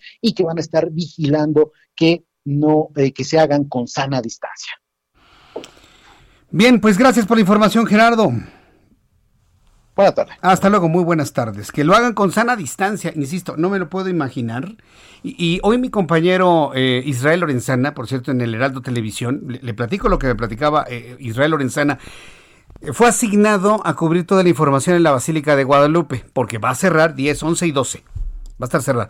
¿Sabe lo que están haciendo los peregrinos? Ya están llegando a la Basílica. Están llegando anticipadamente y llegan por montones para llegar, poner una veladora, unas flores, porque está la basílica abierta en este momento. Están llegan, llegando de manera anticipada las peregrinaciones, sabiendo de que el mero día no estará abierto. Bueno, pues están llegando antes. ¿Qué fenómeno social? ¿Qué fenómeno social se está dando con este asunto? Entonces, pues a, a ver qué sucede con el contagio, la verdad, a ver qué sucede con el contagio. Me da mucho gusto saludar a Gerardo Rodríguez, nuestro colaborador, experto en seguridad, columnista del Heraldo de México. Estimado Gerardo, qué gusto saludarte, bienvenido. Muchas gracias, Jesús Martín. Pues el tema del día de hoy es el equipamiento de las fuerzas del orden, de nuestros policías y nuestros soldados. ¿Qué te parece? Me parece muy bien. Pocas veces se habla de un equipamiento que a veces no usan, ¿no? Porque no sea que vayan a violentar los derechos humanos de otros, ¿no? Luego los mandan a la guerra sin fusil, como se dice popularmente. Así es, esa frase es fundamental. Eh, tú si hablas con un policía, te tomas cinco minutos para que te platique cuándo fue la última vez que le dieron un uniforme, de qué calidad es el uniforme que él trae, vas a dar cuenta que su ánimo empieza a minarse. El sexenio pasado a los policías federales, eh, y esto lo reconoció el propio secretario de Seguridad, de, Gobernación, perdón, Osorio Chong, dijo pues que él tuvo recursos para darles un uniforme en seis años. Eh, pero cuando hablas, por ejemplo, tuve la oportunidad de estar hace poco más de año y medio en San Luis Potosí, me tocó ver al, al equipo de seguridad con uniformes, discúlpame el gol, ¿no? No, no, no me pagan nada, pero traen equipo 511. Es la mejor calidad de ropa que utilizan los equipos tácticos de las mejores policías del mundo, los equipos tácticos del ejército de los Estados Unidos, los, los uniformaron con eso. Y nos hace el orgullo que les decía tener que su gobernador los estaba vistiendo con la mejor calidad de ropa. O por ejemplo, eh, nuestras Fuerzas Armadas afortunadamente sí tienen un, uniformes, primero, el caso de la Secretaría de Defensa, que se produce en México, con, con el mejor Kevlar, el caso de los chalecos antibalas, ¿no? Y con las mejores placas eh, balísticas eh, que se tienen en el mercado, que se compran con licitaciones públicas nacionales con total transparencia. Pero hay otros colegas en municipios y en estados que les compran placas balísticas de muy mala calidad que no que no podrían resistir un, un arma de, de mediano calibre, ¿no? Que puede atentar contra su vida. El equipamiento es fundamental para tener policías con buen ánimo, profesionales, interesados en dar su vida por nosotros, o los soldados o los miembros de la Guardia Nacional. Por eso es que cuando uno ve que, muchos de los policías tienen que estar totalmente uniformados las, las 12 horas o las 24 horas del día que están trabajando, cargando estos, estos eh, chalecos antibalas protectores, pues es porque tienen que proteger su vida, porque pueden dar su vida por nosotros. Y lo, lo mínimo que tenemos que darle a los policías, a los guardias nacionales, a nuestros soldados, es una buena calidad del equipamiento. estos debates normalmente no lo traen colegas, los que debatimos los grandes temas de seguridad nacional, hay que meternos en esas nimiedades que hacen la diferencia en el trato a nuestros policías, Jesús Martín. Entonces, eh, eh, el resultado de disminuir los presupuestos sobre esto es equipamiento de mala calidad. Hoy podemos decir que entonces estas, estas corporaciones tienen equipamiento de baja calidad, Gerardo.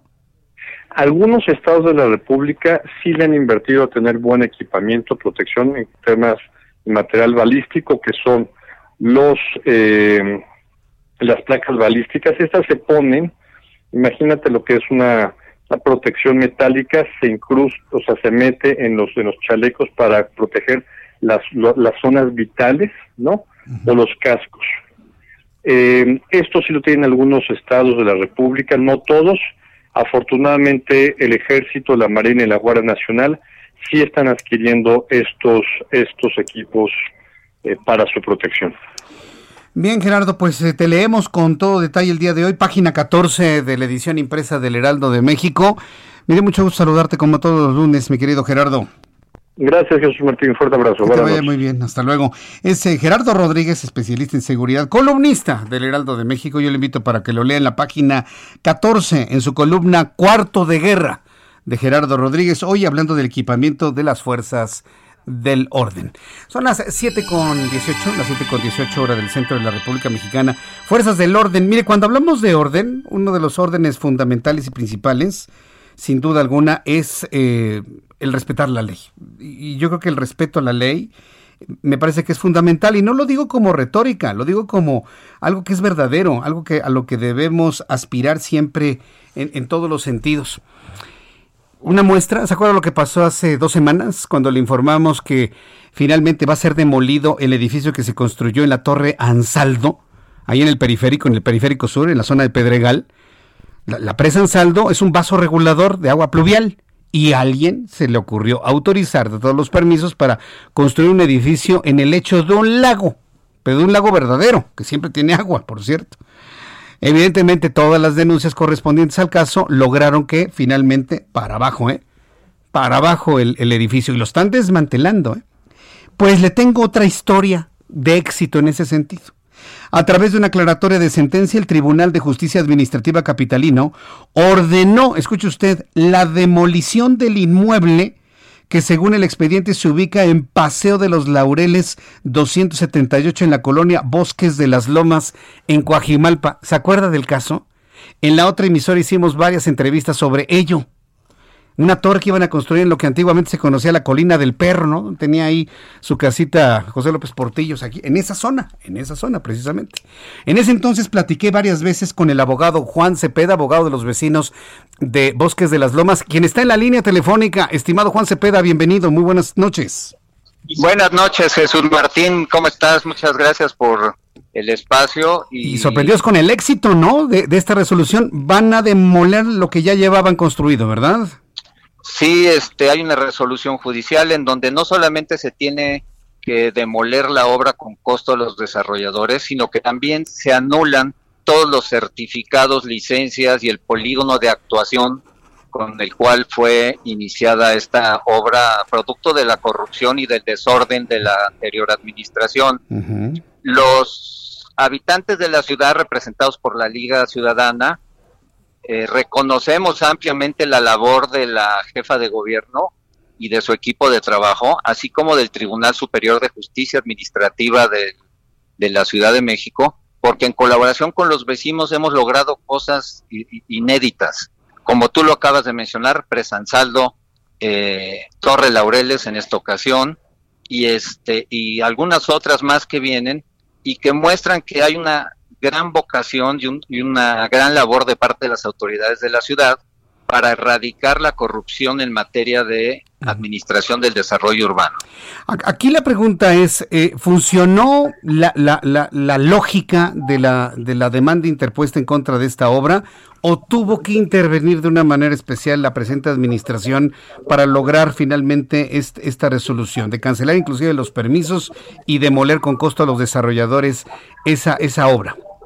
Mira, definitivamente es un proceso eh, que trascendió durante los dos periodos, tanto en el periodo de Mancera como el periodo de la señora Chenbaum, pero definitivamente eh, esta es la administración que puso la demanda, interpuso la demanda eh, del juicio de lesividad en contra de las licencias y los permisos otorgados y es la que ahora un tribunal colegiado del primer circuito de, justicia administrativa del gobierno de la ciudad este, está dando esta sentencia para demoler un edificio que ya se encontraba con cuatro o cinco niveles de sótano de estacionamiento y cuatro niveles hacia arriba.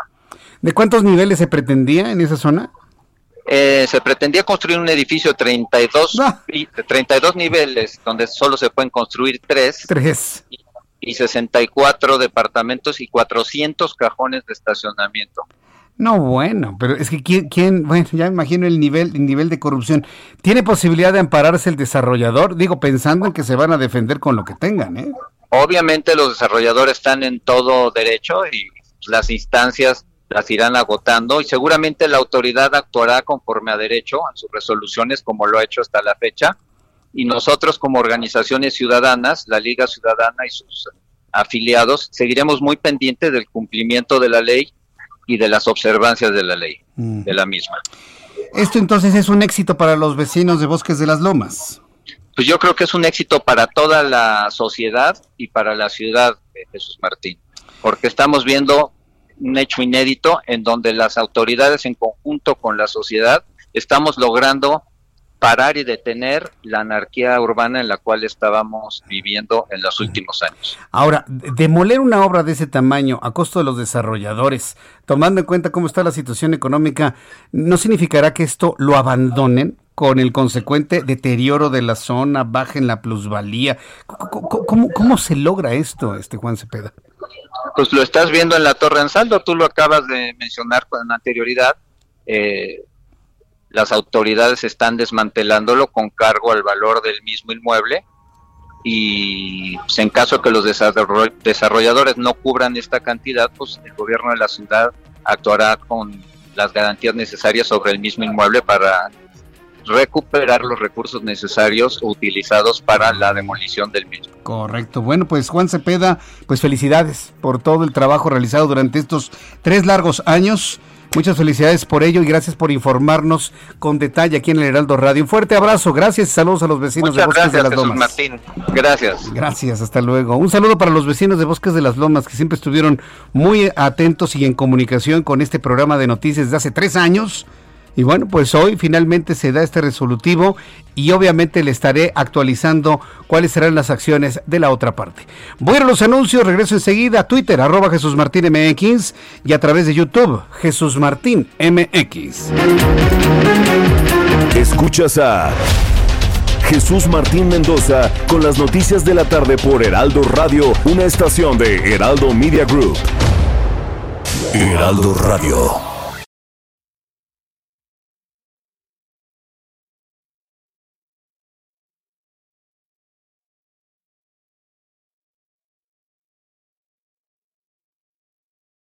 Radio. Escucha las noticias de la tarde con Jesús Martín Mendoza. Regresamos. ¿Qué tal amigos del Heraldo Radio? Prepárense para vivir el camino. La nueva Hyundai Creta 2021 está aquí. La nueva generación de Creta nos sorprende con un nuevo diseño que irradia confianza y emoción desde todos los ángulos. Incorpora elementos vanguardistas de tecnología para ofrecer mayor confort y seguridad. Conéctate al mundo desde su pantalla táctil a color de hasta 10.25 pulgadas. Vive una experiencia personalizada al volante eligiendo tu modo de conducción, confort, sport o eco.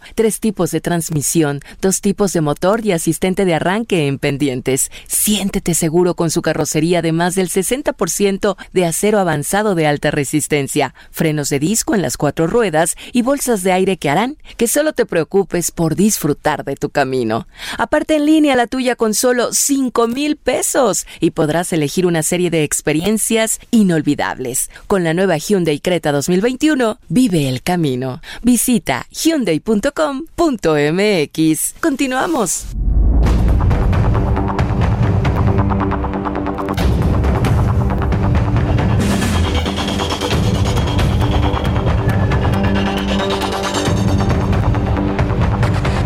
Nueve con 31, las 19 horas con 31 minutos, le iba a las 9 de la mañana. Pues, ¿a dónde quieres estar, Jesús Martín Mendoza?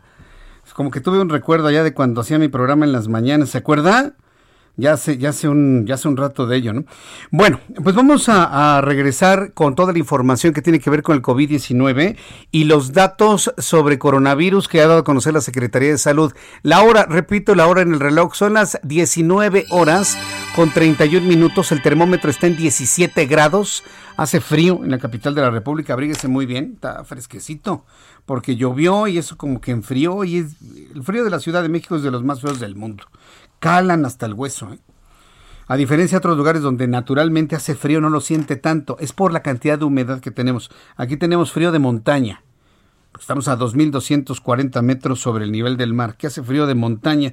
Gracias a nuestros amigos que me escriben. Germán Ayala, muchísimas gracias. Ale Flor. Dice que llegues a toda la República en la radio. Todo el Heraldo Radio, Ale. La buena noticia que te tengo es que todo el Heraldo Radio vamos a cubrir el territorio nacional. Nos faltan dos, tres estados por ahí nada más.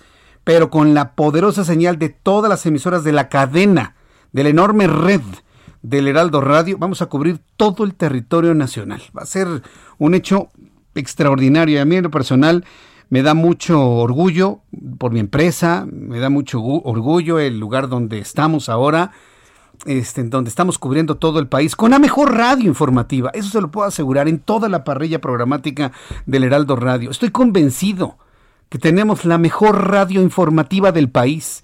Y si usted me obliga un poquito, del mundo de habla hispana, la mejor radio. Siempre la hemos tenido, siempre la hemos ostentado, siempre la hemos mejorado y ahora nos toca estar aquí de color azul en el Heraldo. Antes éramos amarillos, ahora somos azules en el Heraldo Radio. Lo digo con muchísimo, muchísimo orgullo. Bien, números de COVID-19. Súbale el volumen a su radio. Normalmente cuando salimos del fin de semana los datos fluctúan a la baja, evidentemente, por la falta de flujo de información. Seguramente mañana van a subir más, pero miren, los datos siguen siendo preocupantes en cuanto a número de contagiados. Según los datos que da a conocer la Secretaría de Salud, de ayer domingo a hoy lunes, se aumentó la cifra de contagiados en 6.472 personas para dar un total de 1.113.543 contagiados de COVID de manera acumulada. Número de fallecidos de ayer al día de hoy. Se sumaron 285 mexicanos fallecidos por COVID-19. Número de muertos al día de hoy, 105.940. Déjeme revisar este dato. Déjeme revisar este dato. Me da un índice de letalidad del 9.5%. Ya además, a ver, aquí los tengo. Sí, 105.560. Espérame tantito. No, esto es del 29. 105.940. Sí, ya, perdón, estoy correcto. 285 personas o mexicanos fallecidos de ayer al día de hoy. No nos quedamos nada más con este número tan frío, ¿no? Porque aparte perdemos la capacidad de asombro conforme van pasando, conforme van pasando los días. Entonces, 9.5% el índice de letalidad al día de hoy. Cuando son las 19 horas con 34 minutos para que vaya revisando su reloj y llegue a tiempo. En la línea telefónica, Juvenal Becerra Orozco, el expresidente de la Unión Nacional de Empresarios de Farmacias. Juvenal Becerra, gusto en saludarlo. Muy buenas noches. ¿Qué tal? Buenas noches, Jesús Martín. Un saludo a tu auditorio. Gracias por tomarme la llamada telefónica. Sabemos que está aumentando la demanda de medicamentos para la atención de los casos vinculados con COVID-19. ¿Cómo es esto? ¿Y cómo está el abasto de estos medicamentos hacia el fin de año y sobre todo al arranque del año que entra? Sí, mira, Jesús Martín, eh, comentarte que estas últimas tres semanas del mes de noviembre este, aumentaron los eh, así que la demanda de los productos de COVID en un 30% y esto tiene que ver pues justo con el aumento de los casos de, de, COVID y entonces este tema eh, lo hemos eh, manejado ya desde el mes de marzo con temas muy importantes de hacer una sinergia con los distribuidores y los laboratorios para no tener estas, estos desabastos intermitentes que realmente se nos daban. Y bueno, pues la verdad es de que un tema complicado estas tres semanas, mi querido Jesús Martín. Eh, entonces, esto, bueno, si hay un incremento, también debería de incrementar el abasto. ¿Cómo andamos en materia de abasto de medicamentos por parte de los fabricantes de los mismos? Mira, eh, ahorita estamos bien. Eh, te quiero comentar que justo eh, tenemos esta sinergia muy importante con los laboratorios y con los distribuidores para tener esta cadena, de abasto en todas las, las que tenemos este, en la República Mexicana. Y aunque el, repunte más fuerte lo hemos visto aquí en la Ciudad de México, en la zona metropolitana, y entonces ahorita estamos este, con el abasto suficiente. La verdad es que el tema y la intención siempre con ustedes, con los medios de comunicación, es la responsabilidad de que usemos los cubrebocas, guardemos la sana distancia y utilicemos el gel porque cuando hay un repunte de más eh, es insuficiente la producción de los laboratorios y entonces es cuando empezamos a caer en, abastos este, intermitentes, Jesús Martín. Sí, es que es la parte que me preocupa, que bueno, esto se está dando en esta recta final del año, termina el año, terminan las actividades y luego los arranques de año nuevo, inclusive hasta el mes de febrero, son difíciles. No nos vaya a suceder algún desabasto generalizado de medicamentos para el año que entra, tomando en cuenta cómo está la situación en el actual gobierno. ¿Cómo lo están viendo ustedes en la Unión Nacional de Empresarios de Farmacias? Pues mira, eh, estamos eh, muy al pendiente de lo que suceda, seguimos con, con, esta vinculación directa del distribuidor y los laboratorios para que no suceda este tema de desabasto. Sin embargo, creo que hay una parte muy importante, Jesús Martín, que tenemos que seguir exhortando a la población el uso correcto del cubrebocas y esta sana distancia y lavarnos las, las manos y utilizar el, el gel y sanitizar todas estas partes porque creo que hay esa parte de responsabilidad nuestra donde evitemos primero pues el semáforo rojo y segundo que caigamos en este tema de desabasto porque sí eh, llega un momento donde los laboratorios tienen cierto límite de capacidad de producción y si aumentan muchísimo los casos pues bueno sí inevitablemente vamos a caer en desabasto. Vaya, pues es, que conste que hoy es 30 de noviembre y que se está avisando este tipo de situación, pero pues esperemos que no, ¿no? Hacemos votos porque no, sucede este escenario, ¿no es así, Juvenal Becerra? Sí, así es, este, Jesús Martín, la verdad es que estamos haciendo este todo lo, posible porque no suceda, quiero decirte rapidísimo que hay laboratorios como, como Gremar, como Genoma, como Allen, como Loeffler, este, están realmente con nosotros este, de la mano viendo lo que sucede este, en nuestros anaqueles y surtiendo estos eh, medicamentos. Estamos sumando más, por supuesto que toda la industria se está eh, uniendo a este tema tan importante de no quedarnos con desabasto. Sin embargo, creo que también nosotros tenemos que hacer una parte muy fundamental de cuidarnos y de salir con responsabilidad, Martín. Correcto, bueno, pues Juvenal Becerra, yo agradezco mucho estos minutos de comunicación con el auditorio del Heraldo Radio. Nos mantenemos muy atentos y en, en toda la comunicación con la Unión Nacional de Empresarios de Farmacias. Muchas gracias. Buenas noches. Hasta luego, muy buenas noches. Es Juvenal Becerra Orozco, presidente de la Unión Nacional de Empresarios de Farmacias. Bueno, ellos son finalmente los distribuidores finales, ¿no? El consumidor final de los medicamentos, pero hay un incremento importante en cuanto al consumo de todo tipo de medicamentos que se relacionan con los padecimientos asociados al COVID-19. Bueno, pues este es el, el, primer dato que yo le quiero dar a usted para que estemos siempre cuidándonos en nuestra salud. Es lo que yo le puedo decir. Cuidarnos en nuestra salud, procurar que la familia no enferme, procurar que la familia no enferme para no utilizar medicamentos que a la mera hora luego nos este nos resulten con que pues no hay el medicamento que usted está buscando, ¿no? Entonces, estemos muy atentos de ello, por favor. Bien, hablando precisamente de enfermedades y hablando del COVID-19, que hoy se convirtió en noticia porque para las personas que no lo escucharon, la Organización Mundial de la Salud nos dio una santa regañada. Le pidió al gobierno de México que se tome en serio el asunto del COVID. Pedro Adhanom, el director de la Organización Mundial de la Salud, y luego, luego, ¿no? Salió el ánimo mexicano aquí entre nuestros amigos del chat que dicen, ¿y quién es ese tal Pedro para, para regañar? No es Pedro, es Tedros con T, Tedros Adanom. Así se llama, pues así se llama, ¿qué quiere? Tedros, no es Pedro. Si no, ya me salieron ¿Y quién es ese Pedro para estarnos regañando? Pues nos regañaron, señores. Gobierno y sociedad. Que nos está yendo muy mal con el COVID-19 y que debemos tomar este asunto con toda la seriedad necesaria. Regaño vergonzoso a nivel internacional. Sí, señor. Yo sé que a los que están allá tomando disque decisiones no les importa, pero nos debe importar a usted y a mí. Hoy, por ejemplo, bueno, Ricardo Anaya en las últimas horas, ¿se acuerda quién fue Ricardo Anaya, no? Fue candidato del Partido de Acción Nacional a presidente de México, ex candidato presidencial.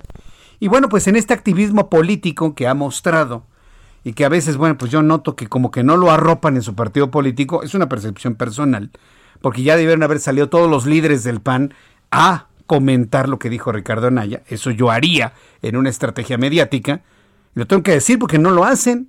Y por más que se los digo allá, los digo, acompañen a Naya en sus dichos. ni lo pelan, ¿no? Cada quien está en su agenda, ¿no? Cada quien quiere ser presidente de este país. Bueno, Ricardo Anaya calificó como criminal el manejo de la pandemia en este país.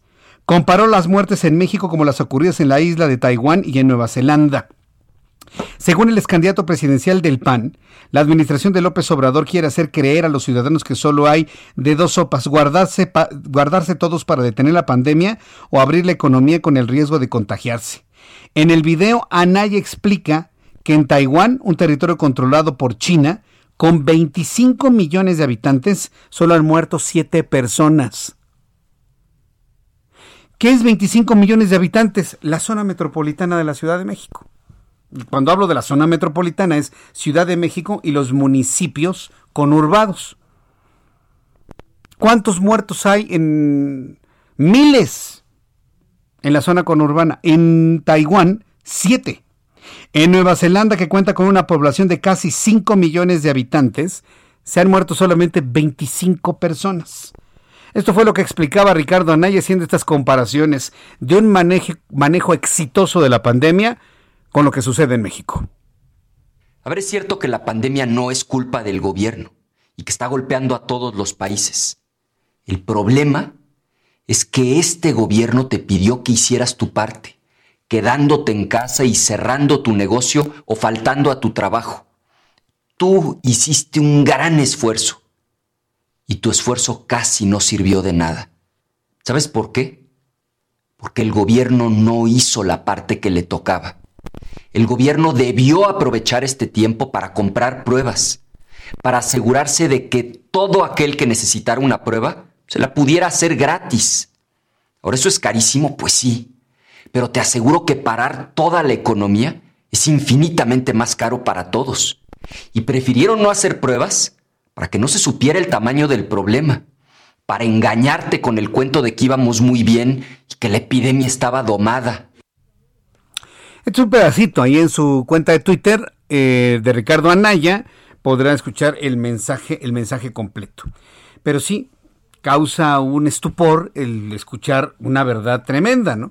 El esfuerzo que hicimos de quedarnos en casa y que sigue haciendo mucha gente, porque hay personas que tienen un terror a salir enorme, no ha servido de nada. Pues vean la cantidad de, de contagiados, la cantidad de personas fallecidas, cómo se ha extendido el virus y que prácticamente todos estamos eh, expuestos a contagiarse. Por eso la utilización de esto que todos tenemos en nuestras manos. Hoy, por ejemplo, me tocó el KN95. Porque si sirve, me lo pongo. Pero esto no es una esto no es una garantía de no contagiarse. ¿eh? Se puede usted contagiar, sobre todo si se encuentra en situaciones de alto riesgo, si está usted expuesto a altas cargas virales, porque ya nos lo explicaba Alejandro Macías, no se, no se contagia con un virus o con dos virus, se contagia con varios miles, decenas de miles de virus. ¿Y cómo obtiene usted decenas de miles de virus? Exponiéndose al transporte público, exponiéndose a los centros comerciales, exponiéndose a las reuniones. Así, de esa manera. Entonces, en la medida que usted se cuide lo, más posible, y, y, ese se trata no saliendo de su casa, que es un esfuerzo enorme como escuchamos, no se contagiará. Pero mire, estamos en un punto, yo no sé, yo espero que no hayamos pasado el punto de no retorno. ¿eh? Yo espero que no hayamos pasado el punto de no retorno. Bien, cuando son las 7.45, en unos instantes, Roberto San Germain con todo lo ocurrido este fin de semana y cómo le fue a la América. Pero bueno, mientras se acomoda nuestro compañero Roberto San Germain, informo que Lucelena González, secretaria de Administración y Finanzas de la Ciudad de México, entregó el paquete económico 2021 al Congreso de la Ciudad de México que consta de un gasto total de 217.962.15 millones de pesos. Para 2021 es una cantidad de dinero inimaginable, 217 mil, 218 mil millones de pesos el presupuesto, lo que nos vamos a gastar en la Ciudad de México el año que entra. Lo que representa, sin embargo, un recorte de 8.8% con respecto al ejercido en este año 2020. En el documento se argumenta que la pandemia ha provocado una, importante afectación a la hacienda pública local durante el ejercicio 2020 y que no se prevé se modifique sustancialmente durante 2021. Además de que propuso un gasto neto para 2021 de 217.962 millones de pesos. La Secretaría de Seguridad Ciudadana recibirá 28% del presupuesto que equivale a 18 mil millones de pesos. La Secretaría de Obras y Servicios recibirá 23%, 19 mil 729 millones de pesos. Salud, el 19%, 12 mil 135 millones de pesos.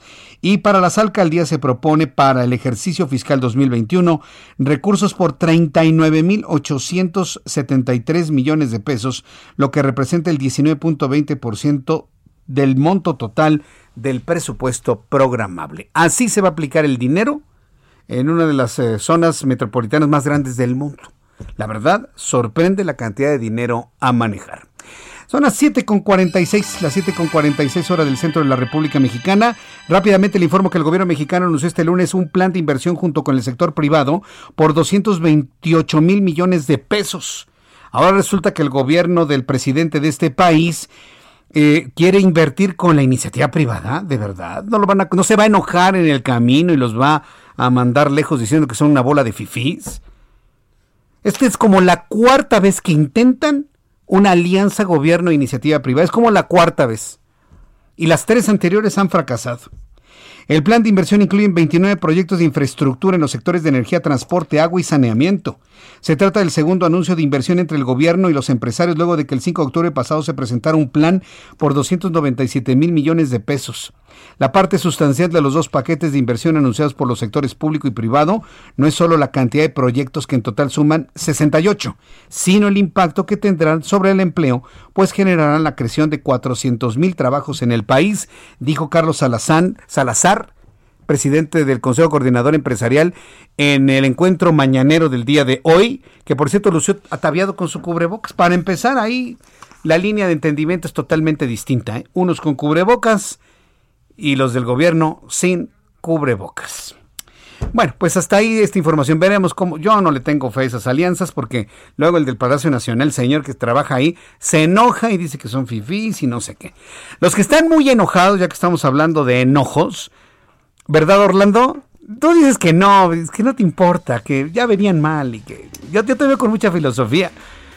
Está muy zen Orlando, pero perdieron sus águilas. Y mejor yo no voy a hablar de ese tema porque me va a ir como en feria. Mejor Robert San Germain que le vaya como en feria. Mi querido Roberto, bienvenido. ¿Qué tal, mi querido Jesús Martín? Buenas noches y gente que nos sintoniza. Muy buenas noches. Híjole, cuánta hiel en las redes sociales. No, no, no. No, mira, hay que ser muy honestos. Yo también soy americanista. Le dieron una cátedra al Piojo Herrera de lo que es estrategia. Víctor Manuel Bucetich, aplausos para el señor. Tres tiempos le ganó. Tres tiempos. No son tres chicotazos, tres tiempos le ganó no supo cómo dilucidar, cómo hacer la estrategia del piojo, qué tuvo que hacer. La verdad les enseñó y nos enseñó a los americanistas que tenemos un muy buen entrenador para motivar. No es un estratega. Y Bucetich le enseñó lo que es el fútbol. Hizo dos cambios nada más. Metió el chicote y le puso a Brisela en la contención. Y no pudo hacer nada. Luego tienes. Te contratan a dos laterales izquierdos y terminas jugando con Escobosa. Por favor, o sea, ¿de qué se trata? Te trajeron a dos, te trajeron a Reyes y te trajeron a Fuentes y no los utilizas y metes a un tipo que es más malo que un cono, que un tronco. Perdón. Y luego tienes el primer partido Alonso González, no lo digo yo, lo dijo Luis García, no es ni jugador profesional. Perdónenme, Bucetich le enseñó cómo se juegan los partidos y simplemente cambió un equipo que estaba diezmado por cuatro bajas por andar de parranderos. Dos lastimados titulares.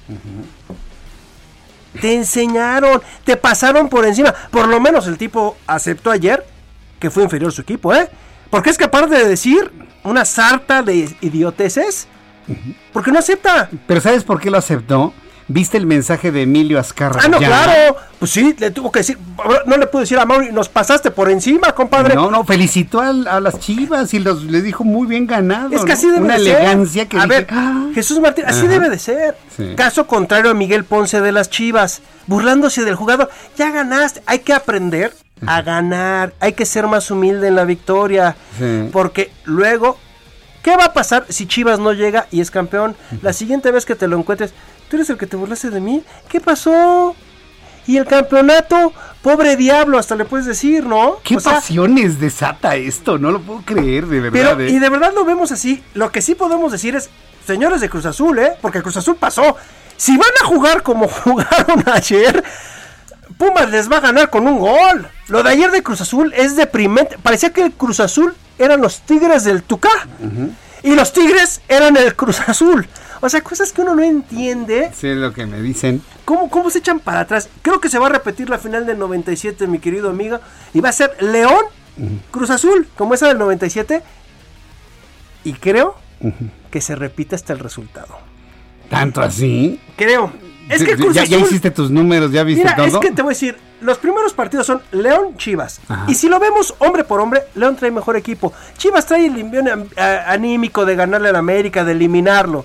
Ya hizo mucho con lo que trae Leo, este, el equipo de Chivas. adelante, sí, claro, están eh, regados, lo que tú quieras. León para mí es el mejor equipo del torneo. Desgraciadamente tenemos un formato como la liguilla.